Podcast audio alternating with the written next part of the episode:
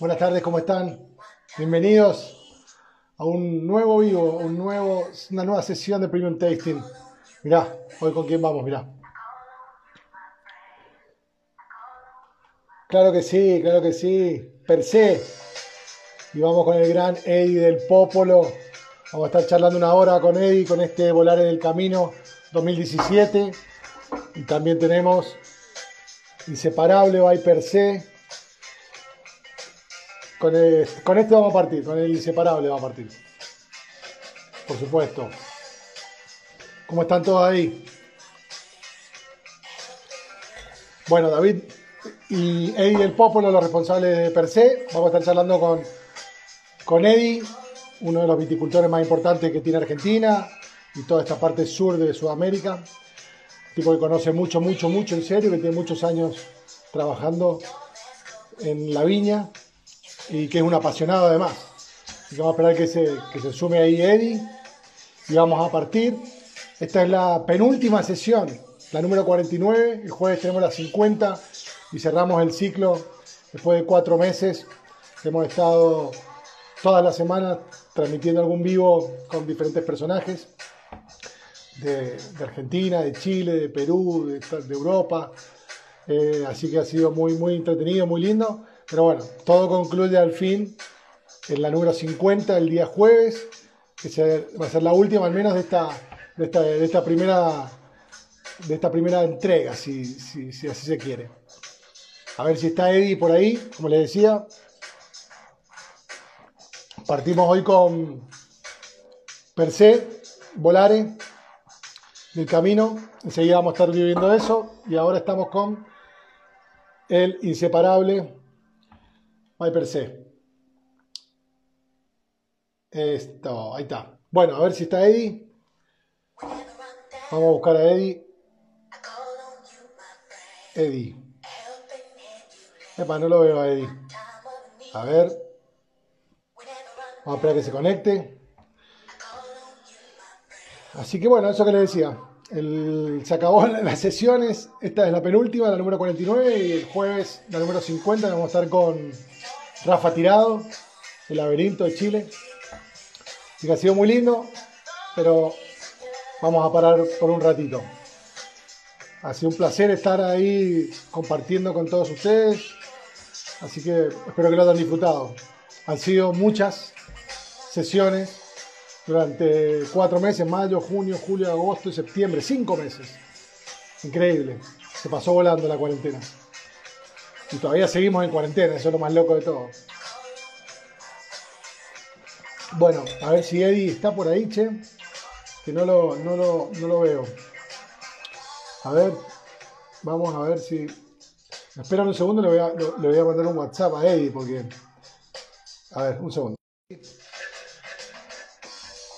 Eh, bueno, yo me voy tomando este inseparable, Viper C, y enseguida el Volare. Y bueno, tenemos el 13 de octubre también para todos los interesados una nueva experiencia virtual vía streaming por Zoom con los productores. Ahí está Eddie. Vamos, a partir Eddie. Que ya te, estaba por eh, eh, escribir. Ahí vamos con Eddie. Eddie el Pópulo, para todos ustedes.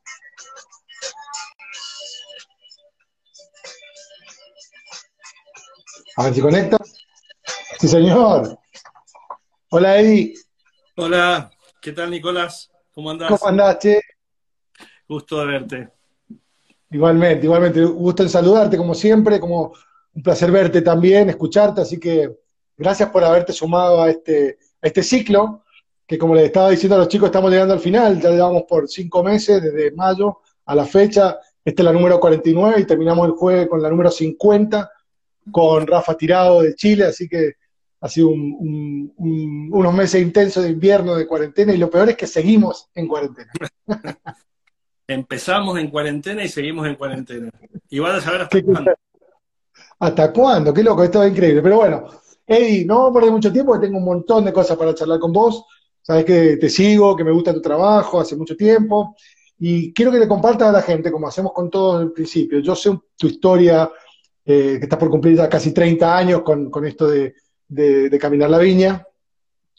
pero contale a la gente cómo, cómo partió y el Popolo en el mundo del vino antes de, antes de Doña Paula, antes de todo, eh, cuál es tu formación y, cómo, nada, cómo, cómo, entró el vino en tu, en tu vida y, a partir de ahí cómo empezaste a, trabajar. Nos metemos después en todo lo que es la actualidad, pero un poquito de repaso para atrás. Bueno, dale, desde, desde el principio, principio. Sí, vamos. Eh, viste, viste que hoy en día muchos dicen, soy la cuarta generación de winemakers. Bueno, yo soy la cuarta generación de viñateros. Mi, mi, Hace poco me, me, puse a pensar, decía mis abuelos, la verdad, pero no, mis bisabuelos, mis bisabuelos por parte de mi mamá vinieron de Francia y llegaron, no sé por qué razón, la verdad que nunca se los pregunté tanto a, a mis abuelos y tíos, a Chile y después, al poco tiempo de llegar a Chile, cruzaron la cordillera a, a caballo y llegaron a Mendoza, se afincaron y mi bisabuelo fue el primer contratista de, una viña en Maipú. Después le siguieron mis tíos y mis abuelos. Mi papá y mi abuelo por parte paterna también tenían viñas. Y bueno, yo creo que, todo nació ahí, desde, muy chico ligado a, esto, de, pero el, arte de producir uva, no vino. Ellos no hacían vino más que el vino que tomaban. Este, no hacían vino comercialmente. Y después, por una decisión, te diría, muy, muy influenciada por mi madre, porque imagínate uno a la edad del, de estar estudiando en el colegio primario, no tiene la menor idea qué va a hacer de su vida. Mi mamá me dijo, vos tenés que estudiar enología. Este, me mandó al liceo agrícola, yo fui muy dócil, le hice caso. Creo que la verdad este, le pegó a mi vieja porque no me puedo quejar la carrera que estudié. Estudié enología primero en el liceo agrícola y después fui a la facultad de agronomía y estudié agronomía. Este, me recibí de agrónomo y mm, la verdad que me gustaba mucho la fruticultura cuando estudié agronomía. Pensaba dedicarme a, la pera, a la manzana, ese tipo de cosas. Pero, bueno, perdón, pero ahí la, uva es una fruta también, ¿no? Obviamente, sí, sí, sí, sí. pero, pero había hecho enología en el liceo y demás, me, me atraía mucho la parte artesanal del cultivo de, frutales. Me parece que tiene eh, mucho, mucho detalle, como también tiene la viticultura, pero en la, en la época que yo estudiaba agronomía, la viticultura era, era, era algo muy común, eh, todo el mundo se dedicaba a eso y eh, como industria madre, digamos, este, no tenía tal vez en ese momento el atractivo que, tiene la, que tenía la fruticultura. Eh, pero bueno, sin embargo, la, primera oportunidad de trabajo me, surgió en una bodega, así que ni bien me recibí, tuve suerte de empezar a trabajar en una bodega este, y a dedicarme plenamente a los viñedos. En, esto fue principio de los, de los 90. Así que empecé a trabajar en viñedos y tuve la oportunidad de hacer muchas cosas en, en empresas que trabajaron, que fueron muy pioneras a la hora de incorporar conocimiento, de incorporar tecnología, y de, y, de, y de empezar a incursionar en una viticultura que en ese entonces era muy, muy distinta a lo que conocemos ahora. Este, después de, de trabajar 6, 7 años en una empresa que tenía bodegas en el este y que tenía muchas fincas en el Valle de Uco, comencé, yo llegué al Valle de Uco en el año 92, me acuerdo que me recibí en septiembre, en noviembre empecé a trabajar, eh, creo que empecé a trabajar los primeros días de noviembre. El 4 de noviembre del 92 había caído en helada en Mendoza que había quedado nada. Así que empecé a trabajar sin uva. Y, bueno, hice, hice seis años de, trabajo eh, en Gancia, que estaba a cargo de viñedos en el Valle de Uco y en Tupungato principalmente y en, Luján. Y después de seis años este, llegó Llegó Santa Rita de Chile, que hizo una inversión importante en Mendoza, este, compró tierras y ahí, ahí me uní al, grupo, esto fue fines del 98, y desde entonces, bueno, trabajé como 14 años en Doña Paula, desde su creación, desde cero hasta, hasta que salí en el año 2012. Este, eh, bueno, fue una experiencia fantástica. También fue una, una segunda etapa de una viticultura de mucho crecimiento, este, de, mucha, de mucha riqueza desde el punto de vista de la investigación, desde el punto de vista del manejo de viñedos, de, una cuestión, te diría más bien de base tecnológica, que sin duda generó los cimientos del conocimiento posterior que nos sirvió, este, o que me sirvió, bien digo, este, para, para, para allanar los caminos a una etapa posterior que fue más de intuición que de, que de conocimiento técnico. Es como que dejamos el técnico y empezamos a hacer una viticultura un poco más intuitiva. Bueno, me llevó a la actualidad, yo comencé con, bueno, me unía a Susana Balbo y su equipo en el año 2013, a principios del 2013, desde, desde entonces estoy. Este, ahí conjuntamente con eso nace, nace, nace Per se, que es nuestro proyecto con David.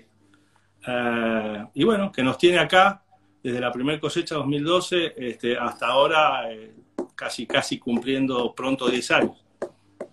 Hey, escucha, ya que le nombras a, David, eh, David también eh, partió en Gancia, y desde ahí que vienen trabajando juntos, Gancia, Doña Paula, todo junto. Sí, con algunos, con algunos, este, algunas interrupciones, porque eh, nos conocimos en Gancia en el año 95. Yo, yo estaba en las fincas y David estaba en la bodega, hacía enología.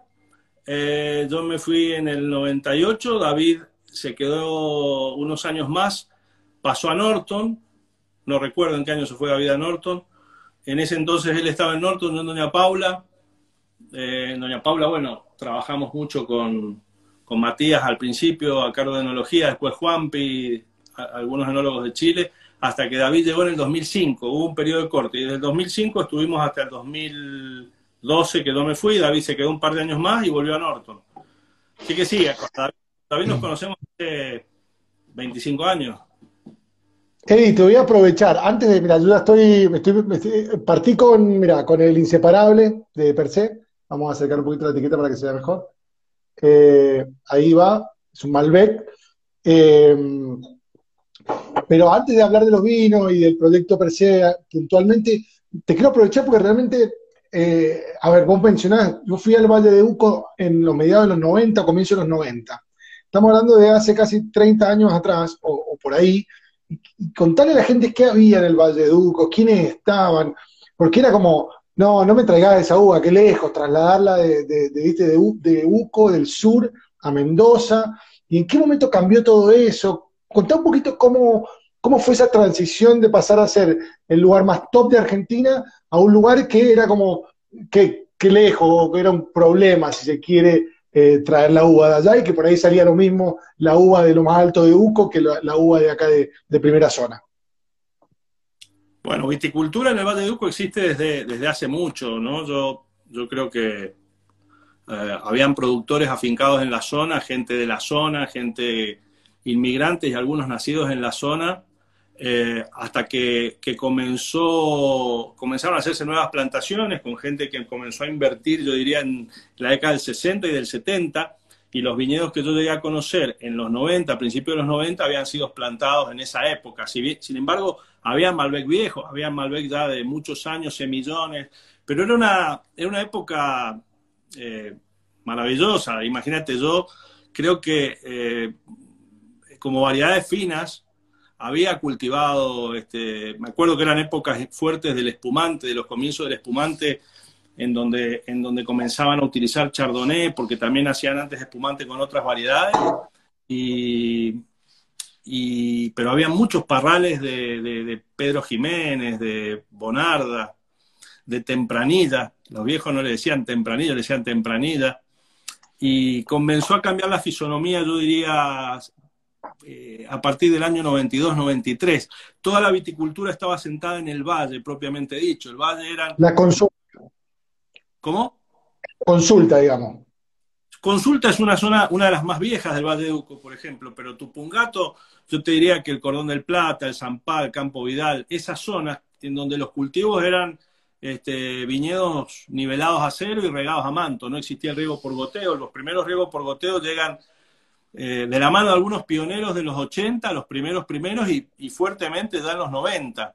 Y a partir de esa llegada del riego por goteo, comienza, eh, por ejemplo, hasta, hasta, hasta el año 93 o 94, lo que hoy conocemos la, la Ruta 89, el corredor productivo este, este era, era de tierra, se vivía cortando por los arroyos, eh, nadie iba para allá, este, hasta que se asfaltó, se armó un consorcio y se asfaltó, y a partir de ahí, desde, desde esa ruta hacia arriba, comenzaron a prosperar viñedos, este, ya utilizando riego por goteo en diferentes topografías y animándose a ir más alto, cada vez más alto, y reemplazar esa viticultura de valle, de suelos profundos, de parrales entremezclados con espalderos y muchos frutales por, por, una viticultura este, más como lo que conocemos ahora. sin embargo, sigue cambiando la cosa, pero más parecida a lo que conocemos ahora, arriba de los mil metros, digamos. Che, y está bien, ¿y, cómo? porque cada vez vamos más alto. Hoy, eh, el, viñedo de per se, vamos un poquito ahí, vamos, el viñedo de per se lo plantan ustedes con David, ¿en qué año?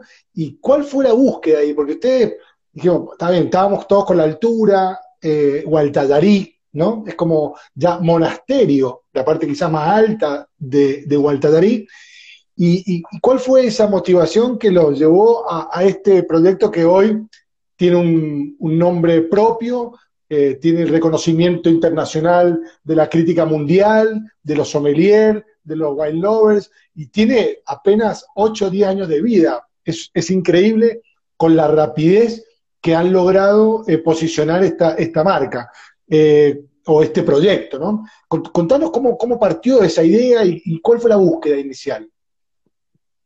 Bueno, mira, todo empieza con... La historia tiene unos pasos antes de per se. O sea, la, idea de per se existía en la cabeza, eh, pero para llevar la ejecución llevó un tiempo. Eh, cuando estábamos trabajando en Doña Paula, eh, Doña Paula tenía dos viñedos. Tenía un viñedo en, Luján, este, en la zona de Ugarteche, una finca muy grande que, me tocó plantar este, y desarrollar. Son muchas hectáreas, un trabajo una zona muy especial, muy diferente, con suelos muy distintos. Y, otro viñedo en el Tupungato, pero en la parte tradicional, vieja, donde habíamos plantado el Sauvignon Blanc, que, se daba tan bien y que daba tan buenos vinos para Doña Paula. En el año 2004, después de que Argentina sale de la crisis del, que empezó en el 2001, eh, vuelve un poco, hasta, hasta, hasta el año 2000 las inversiones en Argentina fueron importantes, entonces muchas bodegas y muchos productores, eh, fue una época de mucha plantación de viñedos y mucha construcción de bodegas. Y, y, se frenó en el 2001 y a partir del 2003, 2004 se volvieron a reactivar, digamos, proyectos y en ese entonces me encargan buscar tierras, comprar tierras en, en, en zonas del Valle de Uco, que yo trataba de incorporar más que, más que nuevas tierras para viñedos, lugares distintos, muy distintos a los que teníamos en ese momento, que eran eh, Ugarteche y, el centro de la parte central del Valle de Uco. Entonces. Perdón, ahí, ahí puede ser que aparezca aluvia. Claro, exactamente. bueno. sí. Ahí, ahí fue que, que, bueno, recorriendo eh, en Gualtallarí, bueno, Gualtallarí eh, no era en el año 2005 lo que, lo que es ahora. O sea, ya había gente que había hecho sus primeras incursiones, habían plantado viñedos. De los primeros viñedos que se plantaron fueron en la base, a mil, mil, mil, entre mil y mil cien metros de altura. Chandón había plantado una finca grande. Después, unos años posteriores, llegó Catena y plantó Adriana.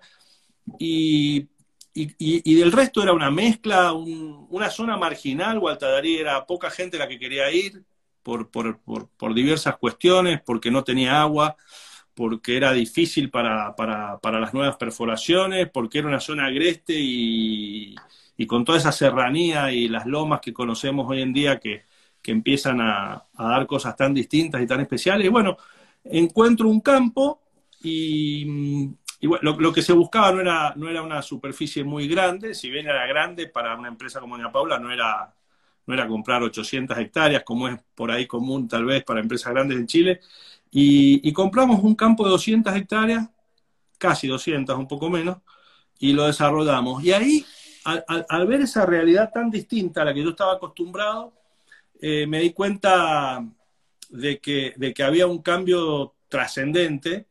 Nosotros veníamos mirando mucho una viticultura basada en el manejo del viñedo, daba lo mismo, hasta yo te diría principio de los 2000 daba lo mismo que vos tuvieses, este, por decir, Malbec en, la zona centro, en Maipú, en Luján, en el Valle de Uco, eh, mientras tuvieses un buen cultivo, mientras tuvieses un buen viñedo, un viñedo bien llevado, bien trabajado y, considerabas que la calidad venía de ahí, pero cuando le metemos esos suelos y esos climas, eh, con situaciones tan, tan fascinantes de suelos pedregosos, muy calcáreos, la cosa cambia y como nos llama la atención, yo creo que ahí se genera una suerte de revolución. Yo creo que Gualtadarí es el lugar de, Argentina y del Valle Duco que ha hecho una revolución en el vino argentino. Eh, no tengo duda y yo creo que es uno de los sitios más importantes que tiene Sudamérica para producir vino. Y, todo nace porque, porque los viticultores integramos el suelo junto con el clima. Pensá que los primeros que llegan a Gualtadarí años antes iban por altura, iban buscando frío, iban buscando condiciones este, muy diferentes a las que teníamos en el valle, algunos amplitud térmica, pero básicamente temperaturas más bajas para producir vinos con mejor acidez, más frescos, pero no se le prestaba mucha atención al suelo. Incluso hubieron viticultores que plantaron viñedos en suelos muy buenos, muy buenos me refiero profundos, ricos, más fértiles y demás, pero cuando empieza a aparecer esta suerte de, de suelos de río, de mucha piedra y demás, que eran hasta entonces suelos marginales, no sé, quien compraba tierras eso no lo plantaba, lo dejaba, lo descartaba, lo dejaba natural, dejaba el monte y no hacía nada. Entonces, comenzamos a plantar esos suelos y nos encontramos sorpresas increíbles. Y ahí empieza un proceso de aprendizaje del lugar que todavía no se detiene, que está y que sigue y que, nos sigue enseñando todos los días y que seguimos aprendiendo muchísimo. Absolutamente. ¿Y, cuándo entonces compran el campo de per se? ¿Cuándo eh, año lo compran y lo plantan? Porque el primer vino es 2012 de, lo que es eh, per propiamente y Volare, pero inseparable llega después de un par de años, este vino con el que estoy ahora partiendo, el inseparable, pero, pero ¿cuándo plantan el, viñedo de, de, per se? La primera, porque después han ido sumando nuevo, nuevas plantaciones, ¿no? Sí, nosotros, este, después de este proceso de, entrar y de entender, conocer y haber trabajado, ese viñedo de aluvia por, por bueno, hasta el 2012 básicamente, em, buscábamos algo nuevo dentro de la zona, pero distinto, eh, que, nos sorprendiera, que fuese algo fuera de la típica piedra aluvional, esa piedra pintada de blanco, muy común en, en. Y, y haciendo una búsqueda un día recorriendo la zona en la parte más alta de Gualtadarí, bueno, más alta cultivada, porque Gualtadarí llega arriba de los 2.000 metros, encontramos un, cerro que nos llamó mucho la atención con David, un cerro muy especial, lo vimos desde abajo, abajo había un viñedo, eh, ese cerro se veía, digamos, muy blanco, se veía este, muy distinto, yo me animé a subirlo, lo caminé, cuando lo caminé la sensación fue indescriptible, y inmediatamente este, no, no, no, nos llamó tanto la atención que nos dio muchas ganas de decir, che, acá tiene que haber un viñedo, esto es, esto es especial, esto es diferente. Es diferente a lo que habíamos hecho abajo, es diferente a lo que conocíamos de la zona, es diferente al otro lado de la calle. Y bueno, en ese entonces, este, eh, hablando con los monjes del monasterio, porque esto es en el monasterio del Cristo este, les propusimos hacerlo les pareció bien, al poco tiempo llegamos con, nuestras máquinas, preparamos el suelo, hicimos la plantación, eso fue en el año 2013, y, bueno, así plantamos el primer viñedo, y como vos decís, lo plantamos en dos etapas, porque una parte la plantamos ese año, y a los, a los pocos años, en el 2014 hicimos otra, y en el 2016 volvimos a plantar, fuimos creciendo, porque al principio era un hectárea y media, hoy es un poco más de dos hectáreas, eh, y entre los dos viñedos, el viñedo que está en el cerro y el viñedo que está abajo, son 4,2 hectáreas más o menos. Son dos viñedos muy distintos. Uno es muy especial y el otro es un viñedo más, lo que nosotros llamamos Gualtadarí clásico, que es eh, de. Claro, claro. Inseparable viene un viñedo que está en la zona, te diría, sobre, sobre a la altura de la calle, en, la, en lo que sería el, costado derecho, si uno sube hacia la montaña, del camino Estancia Silva, este, entrando pegado a las lomas del Jaboncillo, eh, ahí, ahí hay suelos que son más bien de un perfil arenoso, franco arenoso, con, con bastante piedra, pero la clásica piedra blanca a distintos niveles de profundidad. Ahí hay un viñedito de dos hectáreas, del cual este, comenzamos a ser inseparables. La primera cosecha es la que estás tomando vos, la 2018. ¿Inseparable? ¿Por qué el nombre inseparable? Ah, tiene muchas connotaciones. Este, mm, cuando empezamos el proyecto, eh, algunas uvas las comprábamos. Hasta, hasta, hasta que el viñedo propio comenzó a producir, comprábamos la uva. Comprábamos la uva en distintos lugares, teníamos, habíamos comenzado a hacer un vino de los chacales, que se llamaba francesa, y comprábamos uvas en, en, en, en en la zona más baja, la cosecha 2012 hasta la 2016, eh, de per se vinieron de, de viñedos de, de, la zona más baja, no del monasterio. Y, y, bueno, el comprar uva te permite cosas muy buenas, te da, te da qué sé el conocimiento de distintos lugares, de distintas zonas, de distintos productores. Eso es muy lindo, es muy enriquecedor, pero al mismo tiempo te da mucha fragilidad, porque de golpe viene alguien y te dice, no te quiero vender más la uva. Entonces, por distintas razones, entonces te, te da fragilidad. Entonces, este, un día no, nos pasó eso y con David dijimos, qué, qué, qué sonso, ¿no? Eh, el pensar que solamente la uva es lo que puede hacer el vino, no lo puedes separar de, de otras cosas como los productores. Entonces ahí nace esto, ¿no? Y como ves en la etiqueta es un brazo, son dos brazos enlazados que uno tira para abajo y el otro tira para arriba. No sabemos quién es quién, pero, pero bueno, claro. es algo que puede separar. Eddie, eh, y, y, también hay blanca, porque está el, el volare de flor. Entonces, contá cómo está vivido el campo, qué hay plantado, además de Malbec y la blanca que, que es Chardonnay. No, pero en el campo de Guatadería hay solo tintas. Eh, solo Malbec. Malbec y Cabernet Franc. Bien. Eh, en el año 2013 llegamos y hicimos un viñedo que más o menos representa lo que es un, un, vino de corte, ¿no? Porque tiene alrededor de un 75% de plantas de Malbec y un 25% de Cabernet Franc, aunque literalmente el corte no necesariamente sea ese, este, es más o menos lo que plantamos. Eh, y es todo Malbec lo que hay, Mal, eh, perdón, Malbec y Cabernet Franc. El Chardonnay de Volare de Flor viene de otra zona. Esa es otra historia. Ahí fue hace muchos años. Eh, David tenía, estaba desarrollando una finquita muy chica en el Carrizal, en la zona de Carrizal, y me pidió estacas. En ese entonces en, en, en la finca había un chardonnay muy viejo, una selección masal de chardonnay que se le llamaba mendocino, Mendoza. Un material que se corre mucho, da muy pocos kilos, pero da una calidad increíble.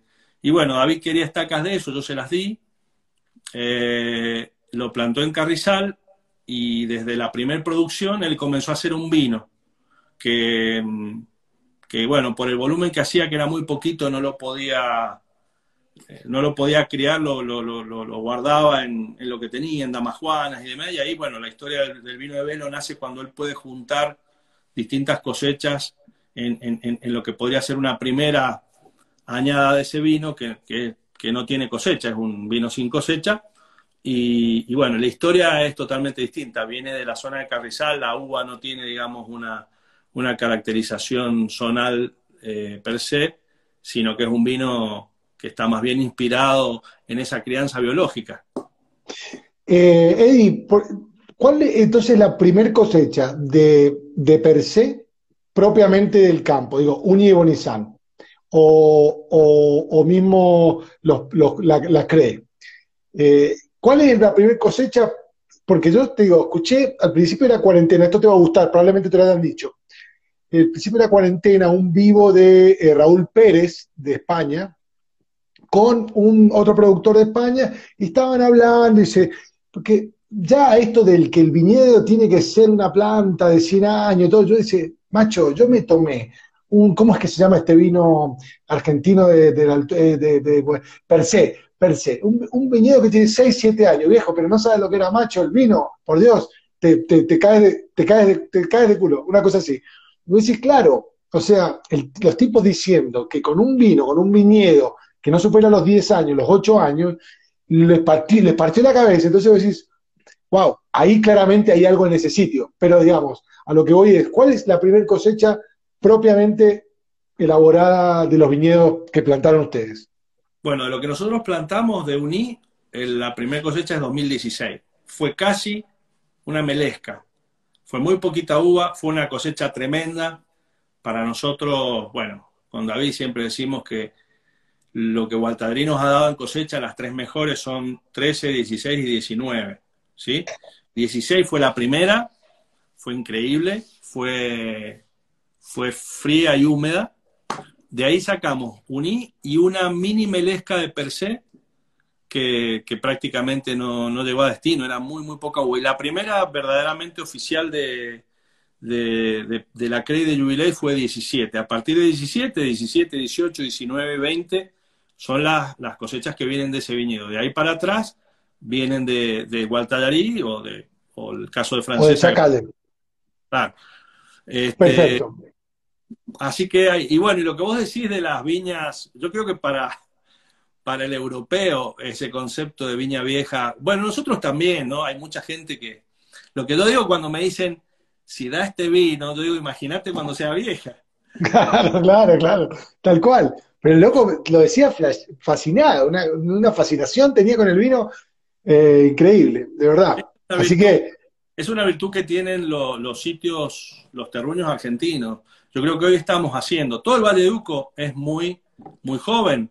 O sea, eh, lo que está plantado de altura en el Valle de Uco eh, tiene 20 años promedio, menos, 15 años promedio. Entonces vos pensás que hay viñedos desde los 6 o 7 años hasta los 20 o 25 que están dando vinos excepcionales.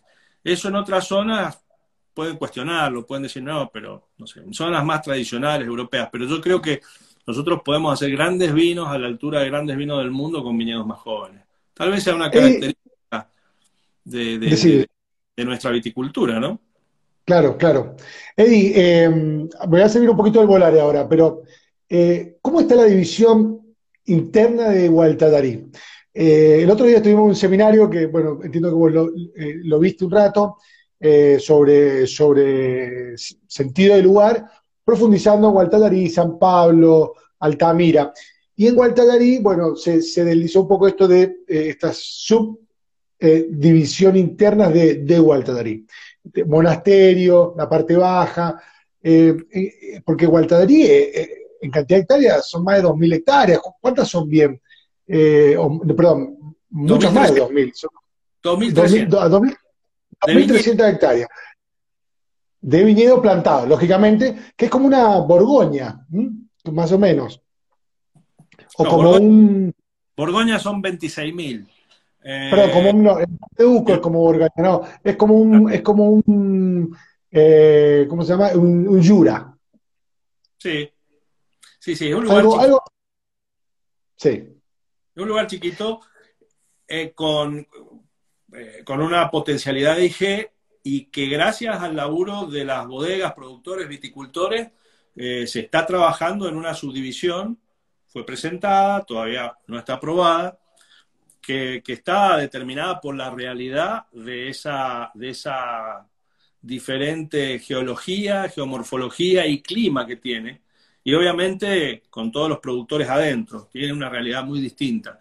Eh, es fascinante ver cuán diferente es Gualtallarí en, en, en, esas inicialmente cinco sub-IG, que probablemente con el paso del tiempo y con el mayor conocimiento, como te decía recién, este, terminen siendo más, pueden ser más inclusive. Yo creo que estamos en bueno, ahí, siempre, siempre paz nos aporta su conocimiento y dice que es como Sancer, que, que son 2.000 hectáreas, eh, así que eh, eh, sería más o menos digamos, la, superficie cultivada actual de Gualtarí, en comparación con la top de Europa. El, distrito de Gualtarí es mucho más grande, no sé cuántas hectáreas son en total, pero es mucho más grande, pero lo que está plantado con viñedo está entre 2.200 y 2.300 hectáreas, más o menos.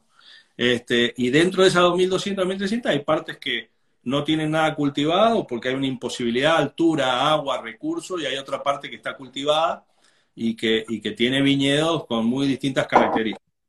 Yo creo que una vez determinadas las IG y las UIG, este, este trabajo que sigue y que no termina eh, nos va a hacer clasificar viñedos, nos va a hacer clasificar cosas distintas, por lo distintas que son.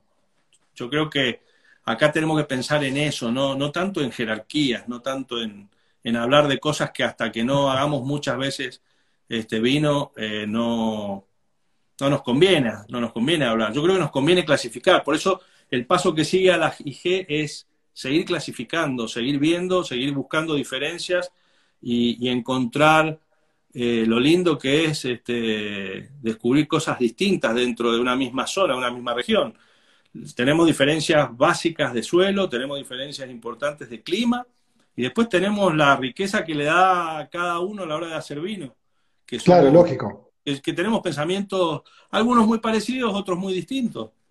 Pero eso no, pero... en cualquier zona del mundo. Claro. No, lógico, porque si lo, hablaba con Seba, Azucar y lo hablaba con varios, digamos, esto de que, a ver, hay Borgoña malo, hay, hay, hay Bordeaux malo, hay, o sea, malo que no te guste a vos, digamos. Después vos tenés afinidad con tal productor o tal estilo de vino, pero digamos, la, zona sola no dice el, resultado final del vino, ¿no? Porque la verdad que al final la mano del hombre ahí juega un partido y, y eso es lo que creo que es notable en este sentido. Ahora, hay mucho interés también, ¿no, Eddie? Porque vos decís, y pero lo vas, como pasó con Altamira, no, pero correme un poquito más, que si no, no entro yo y la finca me queda a la mitad fuera y empieza toda esa parte, viste, que es muy, es muy de, rosca, que ojalá eh, eh, no prime por sobre eh, la identidad del lugar. Eso, eso, Nico, es un tema de marcas. Y esto que yo estoy diciendo no tiene que ver con las marcas, tiene que ver con los lugares, tiene que ver con los productores, con las personas, eh, trasciende plenamente a las marcas. Esto de acomodarse, de hacerse un lugarcito, al final en el mundo también hay varios gran cru malos, ¿no? Entonces no tiene mucho sentido empujar por estar en un lugar, sino verdaderamente, este, al fin y al cabo, quien, quien va a clasificar ese lugar y va a decir el, el valor que tiene es el que compra el vino o es el que lo critica, pero no somos nosotros. Nosotros podemos seleccionar y podemos ayudar en una clasificación, pero es muy distinto una clasificación que una jerarquía. Nosotros dar una jerarquía no, no, no es muy honesto, me parece. Hey, voy a meterme acá. Vamos a, charlar un poquito del Volar del Camino de este 2017, eh, producto de Gualtadarí, viticultores de Gualtadarí, perdón, dice, ¿no? Eh, me encanta, me encanta. Vamos ya mismo un poquito de este vino. Así. estabas, tomando el, inseparable. Estaba tomando inseparable, pero ahora, pero ahora me, me, tomé dos copitas de inseparable. Vamos, vamos para el otro, si no, me, la bajo toda igual, ¿eh? No, no pasa nada, pero, pero déjame que pruebe este también. Decime, me iba a decir algo. Es más fluido, es, es, es, es más clásico. Para nosotros el clásico Gualtallarí es el que tiene esa carga típica de, aromas herbales y, muy de la zona. Hay algo de fruta, pero sobre todo hay tierra y hay hierbas. Y después te pasas a este, que es un vino... Perdón, esa descripción fue sobre este, sobre el inseparable. Sí, sí. Perfecto, sí. Sí, un, un muy clásico. Y después te pasas a Volare, que, que ya es distinto, que es un vino como más serio, ah, comparado con comparado con Inseparables, un vino serio, con, una estructura diferente. La diferencia es que vienen de zonas cercanas en el viñedo, pero en Inseparable los suelos son más profundos, la, piedra está más abajo y en Volare los suelos son más cortos. Fíjate otra cosa interesante, ¿no? En los últimos años este, nos, nos ha dado entusiasmo por los suelos cortos, cosa que hace no mucho decíamos, no, no, mirad, cómo cambian las cosas, ¿no? Tremendo. Bueno, per se son todos suelos cortos, todo, todo. No hay un suelo que supere 60 centímetros. Volare eh, tiene, digamos, un suelo mucho menos profundo que inseparable. Y se expresa en esa estructura más filosa, este, en esos taninos más firmes, más marcados. Este, la nariz ya se pierden las frutas y hay un poco más de, tierra. Eh, hay tiza y bueno, cambia. Es un Gualtallarí que cambia. Eh, sí, es, como decís vos, eh, ya nos pusimos serios, nos pusimos un poquito más serios con el tema. Y después y después saltamos, por supuesto, a la CRE y a, y a, y a, Gobelé, que vi que está por salir, ¿no? Un nuevo You Kids on the Block. Sí, bueno, es, es el Gobelé es un Cabernet Franc, todavía lo tenemos ahí en gatera, en barriles y, indecisos, ¿viste? Indecisos. ya lo vi en la web, lo vi en la web comunicado, así que muy indeciso no está, porque ya, está. bueno, puede ser, puede ser, pero, pero no, no. Jubileus y, la Creo básicamente que son dos vinos que vienen de dos lugares muy distintos del cerro. Uno, uno viene de la ladera sur, un lugar frío, de puro, puro calcario, mucho, mucho blanco en el suelo, y el otro viene de la loma del cerro, que tiene un poquito más de profundidad el suelo, hay un poco menos de piedra. No hay mucho más suelo, pero hay más suelo. Y, tienen un perfil muy diferente. Bueno, además de que la CRE es un cofermentado Malbec Cabernet Franc, y Jubileus es este, mm, un Malbec 100%. Supo tener algo de Cabernet Franc, pero desde hace un par de cosechas es Malbec solo. Y viste que eh, Argentina transita mucho el tema de las modas. Eh, y venimos con la altura ya hace un rato, la altura, la altura, la altura. ¿Y hasta dónde vamos a ir con la altura? Digo, porque viste ahora que la carrera está, está con un viñedo con, J. Lobaglio, el hijo de Susana, que está ahí, que está loco, está vuelto, lo está llevando, lo está llevando, está haciendo. Está, hay, hay, mucho puesto ahí, mucho cariño puesto ahí. Eh, está Matías Ricitelli también con lo de Finca Bombal. Eh, hay algunas plantaciones que están ahí eh, incipientes, pero ¿qué ves vos?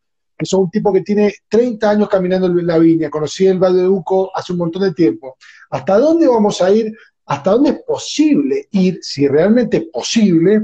Una cosa es Salta, eh, Catamarca y qué sé yo, que puede ir a 3.000 y pico de metros, porque es otra situación, es otra latitud y, demás. Y otra cosa es el Valle de Uco y la altura de Gualtadarí, ¿no? Y de la carrera. ¿Cuál es tu opinión al respecto de, esa búsqueda incansable en la altura, de la altura, de la altura? Bueno, yo creo que son desafíos este, muy, muy de elogiar. Yo creo que el límite va a ser la cuando va a ser la ambición de los productores, el límite de la ambición de los productores y el, y el límite va a ser hasta que se pueda hacer vino. Cuando claro. se, vino se acaba la cosa. Este, a mí, yo verdaderamente, eh, hoy, hoy, hoy, estamos conviviendo siempre en la, en la viticultura y, en la industria se han, han, convivido dos o tres generaciones, básicamente tres. Hoy te diría, eh, hay una generación de gente joven eh, súper entusiasta, con una conciencia este, ecológica que nosotros no tuvimos cuando teníamos la edad de ellos hoy y con, con muchas ganas de trabajar y que verdaderamente creo que van a ser los que sucedan a esta generación entre los 40 y los 50 años, que, que hicimos un camino de búsquedas, de miradas distintas, de, de, de, encontrar el sentido a cosas que la generación anterior no, no había visto. Entonces, si nosotros hicimos ese cambio que hoy en día, por los vinos que estamos haciendo, se, se muestra como superador, yo creo que los que nos siguen van a ser mejores. Este, van a ser vinos increíbles. Y yo creo que la altura tiene sus límites. La carrera hoy en día, como mencionabas, como son, así como también Uspallata, tienen condiciones muy distintas. Hay, no sé, hemos visto que en las alturas de Cafayate no pasa nada, pero no es lo mismo la altura de Cafayate que la altura de la carrera, en donde llegas al límite del ciclo del cultivo de la vida, en donde tenés heladas hasta noviembre y tenés heladas desde marzo.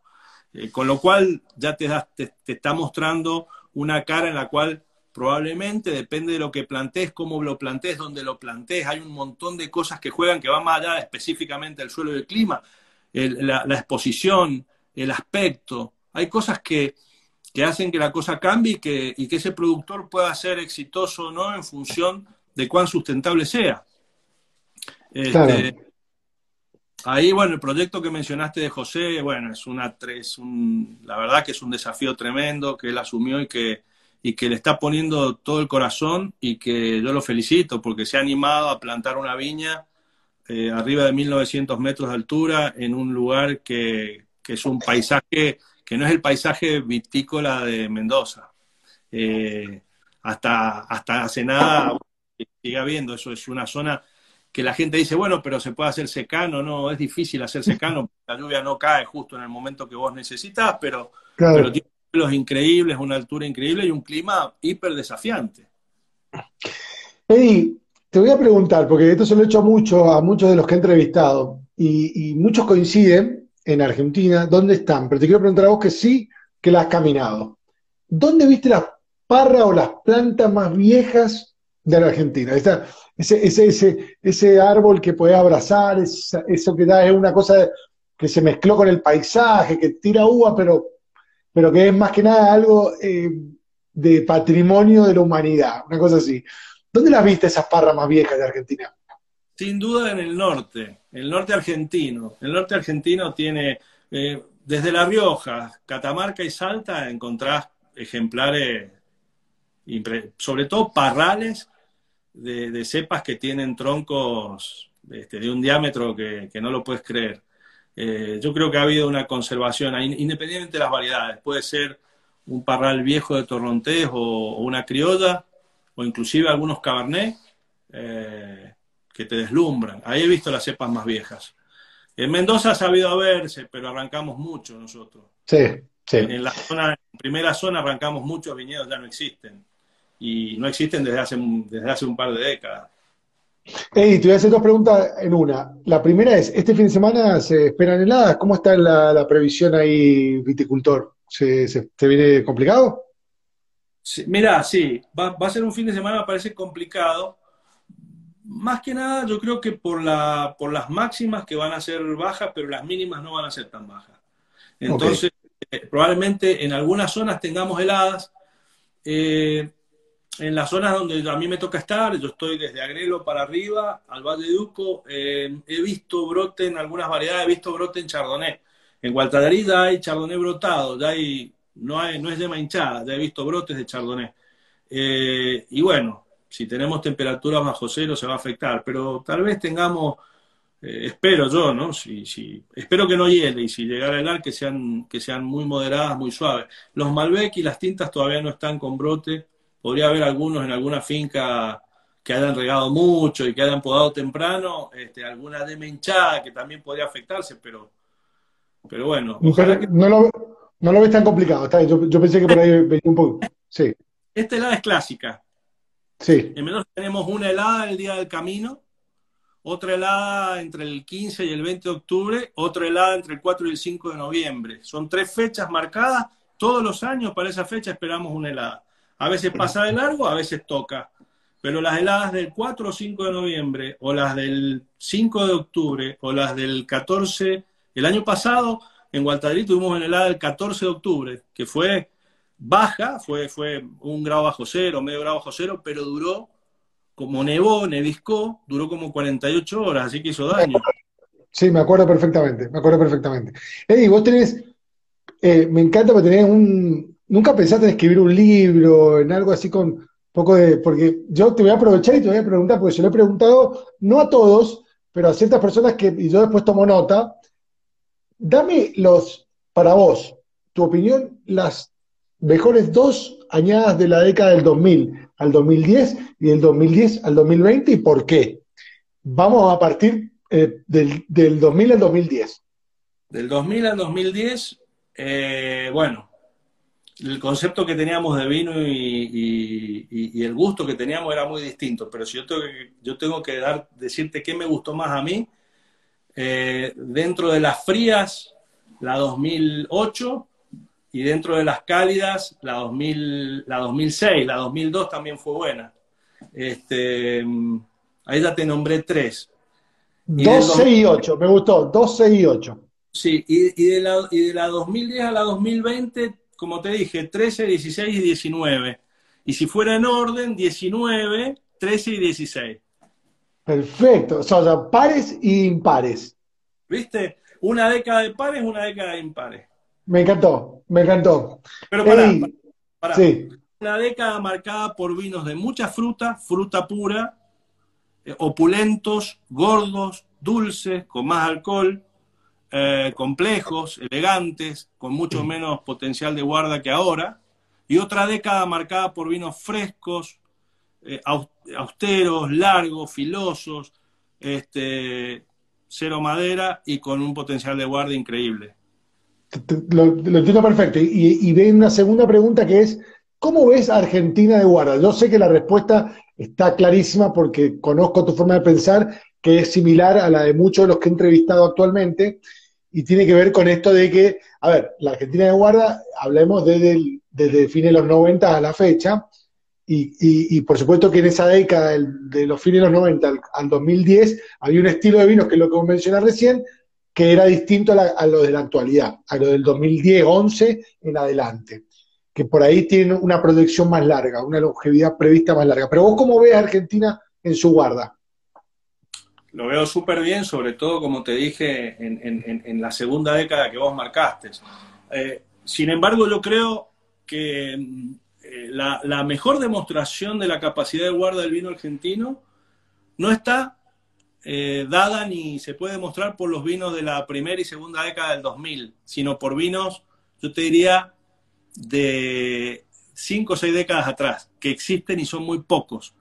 Si, yo, me voy y, y, tengo la posibilidad de probar algunos vinos de los 40 y de los 50, que probablemente en esa época por, supuesto que venían de zonas muy distintas, venían de zonas tradicionales, Luján, la consulta para hablar de, viejos viñedos de Malbec o de Semillón, y, y, esos vinos se hacían, digamos, te diría yo, eh, con métodos de vinificación y de crianza tal vez un poco más parecidos a los que conocemos hoy. Pileta de cemento, guarda en grandes toneles de roble. Y, y vos los tomás, yo he tenido la suerte de tomar algunos vinos de Norton y te a la cabeza. Decir, si esto existe, eh, existe el potencial de guarda en Argentina. Y el potencial de guarda que nos depara para los vinos que estamos haciendo hoy, creo que es, es este, muy, muy emocionante, de mucho entusiasmo. Hey, no nos queda mucho tiempo y como te dije, tengo muchas cosas para preguntarte, pero te voy a preguntar otra cosa que, que, que es lindo. Son como la, yo te voy a decir zonas de Argentina y vos me decís qué variedad se te viene a la mente ahí. Vamos con Agrelo. Malbec. Vamos con Gualtadarí. Cabernet Franc, Malbec. Chardonnay. Vamos con, vamos con Cafayate. Bueno, Torrontés, Tanat. Bien, vamos con eh, Perdriel. Malbec Semillón. Vistalba. Malbec. ¿Dónde está el Cabernet Sauvignon en Argentina? Mira, Qué buena pregunta. En, está en dos lugares. En Argentina, está en, Mendoza, está en dos lugares. Está en un rinconcito de Agrelo y en una parte muy...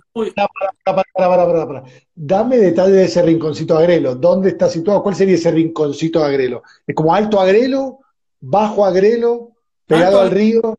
Alto Agrelo y ahí cepas viejas. Probablemente algún parral que quede todavía colgado ahí, ¿no? Que no lo hayan arrancado. Hay algunos parrales de, de Cabernet de Agrelo que son una locura, o algunos viñedos tal vez en Espaldero Viejo. Y si no, como viñedo joven, eh, hay una parte del Valle Duco que me gusta mucho en Cabernet Sauvignon, que es el límite entre Gualtallarí y los árboles. No es ni uno ni otro, está ahí, el río Las Tunas. El río Las Tunas tiene una piedra que no es la piedra de Gualtallarí calcárea, sino es una piedra más lavada y da unos Cabernet únicos, muy buenos. Perfecto, ahí donde está Rutini, digamos, cerquita de esta Rutini. Esa zona es muy buena de Cabernet. Eddie, em, ¿cuál fue el vino ese tuyo que, dijiste, con este la hice? Me siento cómodo, me siento realizado y digo, puta, lo abra donde lo abra en el mundo, donde vaya, me voy a sentir cómodo y feliz con este vino. ¿Cuál fue en tus 30 años de carrera el vino que te dejó satisfecho de punta a punta? No, no ha habido uno, han sido varios. tirame dos. Uno, para, una cosa, uno de Doña Paula, uno de, Susana y uno propio, tuyo de per se. Es ese vino que te infla el pecho cuando lo mostrás. Yo creo que en ese orden cronológico, siempre me acuerdo el primer Malbec que, que hicimos con Matías Michelini en el 99, que fue un State 99 que era impresionante. Era un vino que para la época era cerrado, este, pero era increíble. de Susana, bueno, los blancos, los blancos me parecen impresionantes. Sobre todo un vino que, que, que, que, hace la bodega que es único, que es el White Blend, que me parece que es descomunal dentro de los blancos. Y bueno, en, en, en, en per se, la CRE, la CRE 2003 y 2019 son, son vinos que, que verdaderamente me emocionan. me lo voy a quedar anotado esto de la, de la impares y las pares, y te lo voy a robar para siempre. Es más, coincido, voy a ir a la cama y voy a abrir para, para, para mm, avalar ese, esa teoría. Vamos con la última. Vamos con la última, Eddie, que en realidad tengo muchas más, pero estoy viendo acá, pero bueno, tengo muchas más. Eh, lo de Raúl, lo de Raúl Pérez me encantó, te digo, si no lo viste al vivo y no te lo comentaron, fue muy bueno. Yo, yo me emocioné viéndolo. ¿Qué dijo? ¿Qué dijo? No, no, lo vi. Y estaban hablando esto de las viñas viejas, diciendo, pero macho, las viñas viejas basta. Si probé un vino que se llama Perse, lo conocí, al otro tipo le decía, claro, es un vino que tiene, un niño que tiene seis años, macho. Yo la abrí la botella, me tomé el vino y, joder, me voló la cabeza. Así que basta con esto de que la viña vieja, la viña vieja, el, el viejo mundo, el nuevo mundo. Están haciendo cosas tremendas en todos lados. Así que ese era un poquito el concepto y era tu vino ahí puntual. Eh, Vamos ahí entonces, ¿cuál fue el vino más viejo que bebiste? La cosecha más, más antigua que bebiste. Uf.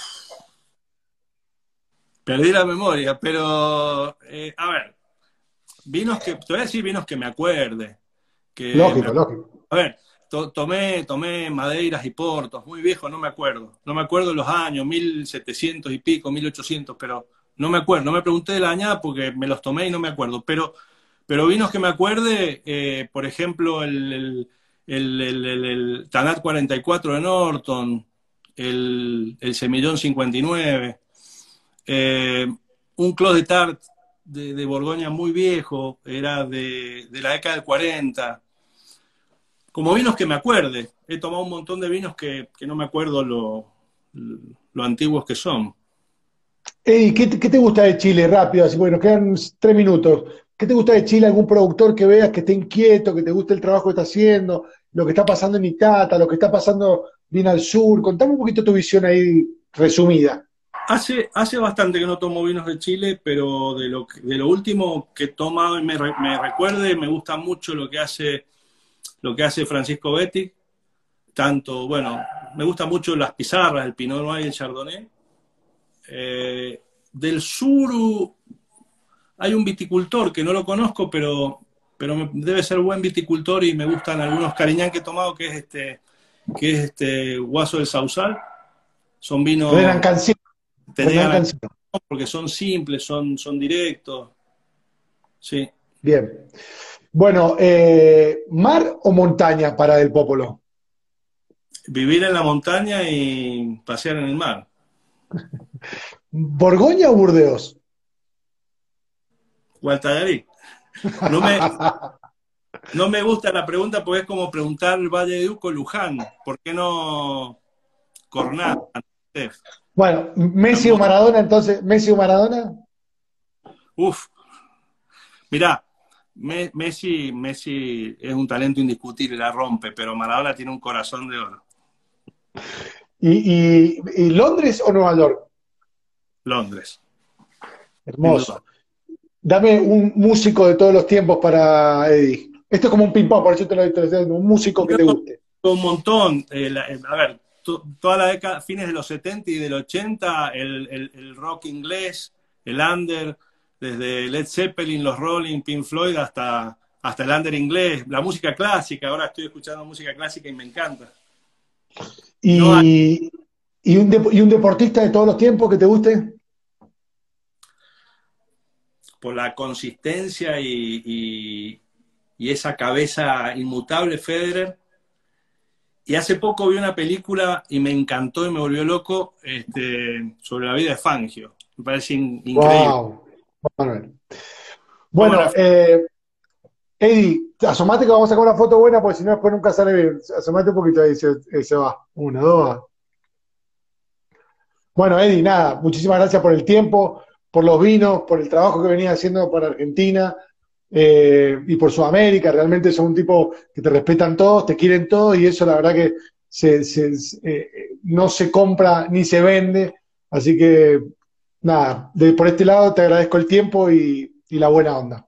Te agradezco a vos, Che. Gracias por el tiempo y gracias a todos los, amigos que se han sumado, a todos los saludos.